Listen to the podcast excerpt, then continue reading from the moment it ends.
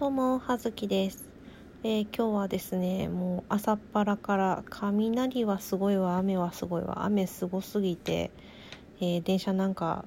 止まってたりとかしましたけど、まあ私今日はお休みですので、ああ、外ですごい雷が鳴ってるなーって思いながらエアコンかけた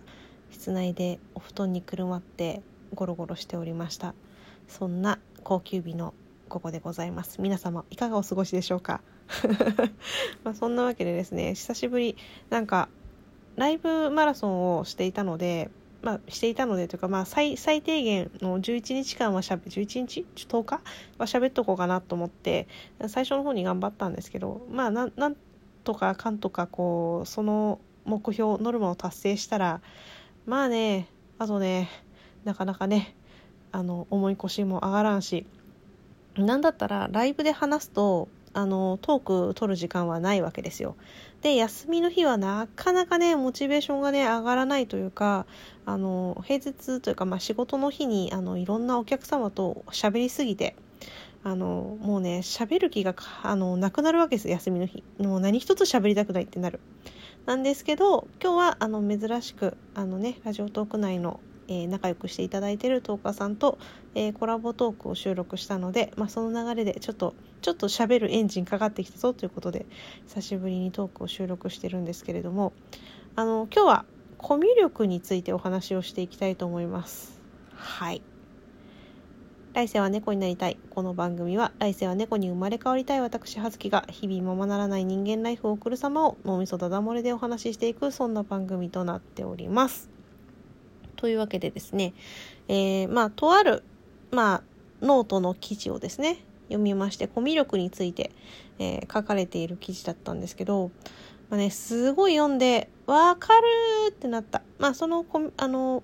書いている方は、コミュ力が自分にはないって、コミュ力がある人を、まあ、と接する機会があって、それについてっていうのと、まあ、エピソードを交えてっていうので、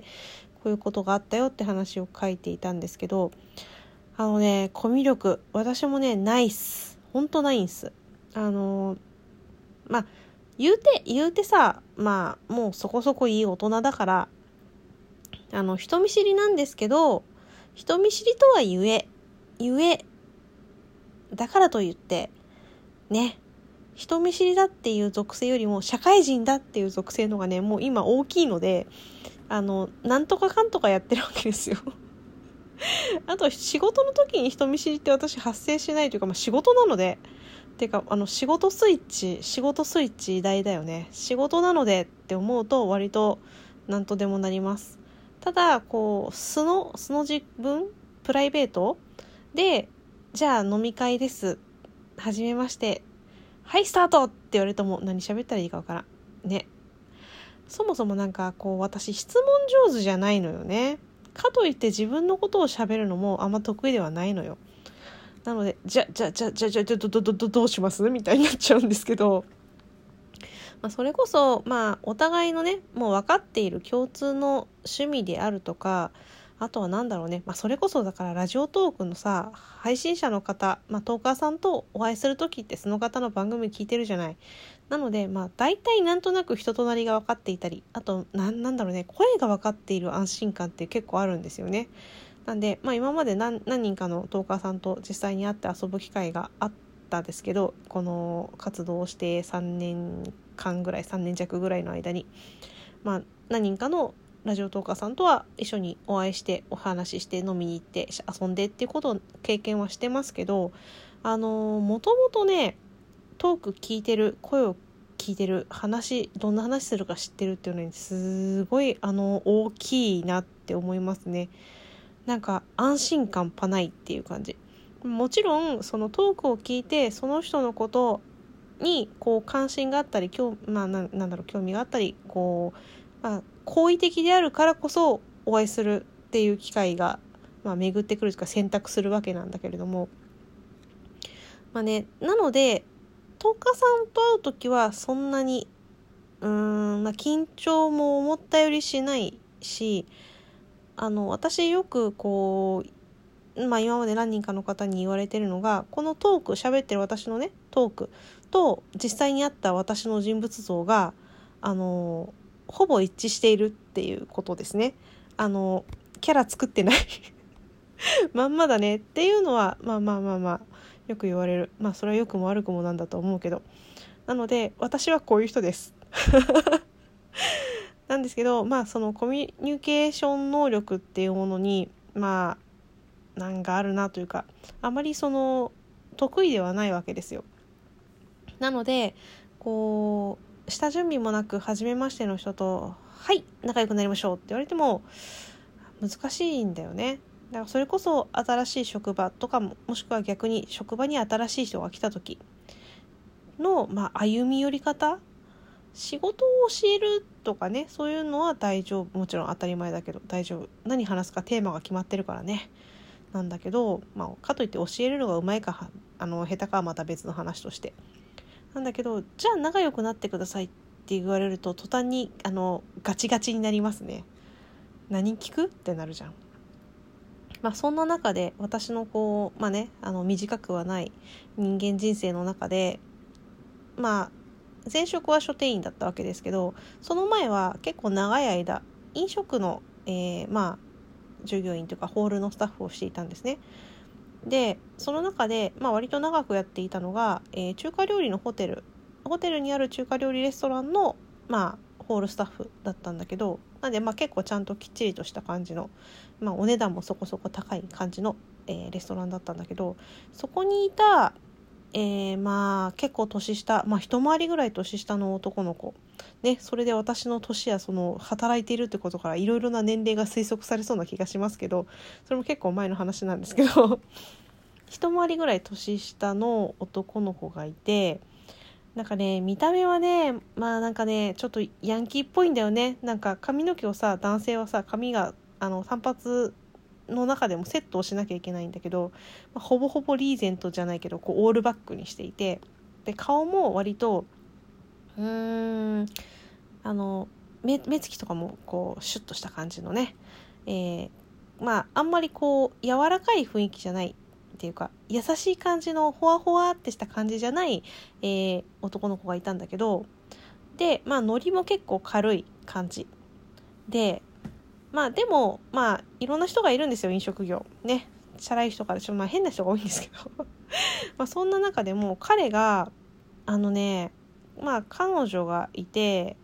彼女あまあ奥さんがいたのか。もうその時奥さんお子様がいたんだよね。でご結婚されてて若いのにっていうのでまあいわゆるできちゃった婚なんだけど、まあ、その彼女は高校生の頃から付き合ってた彼女ででもね彼はね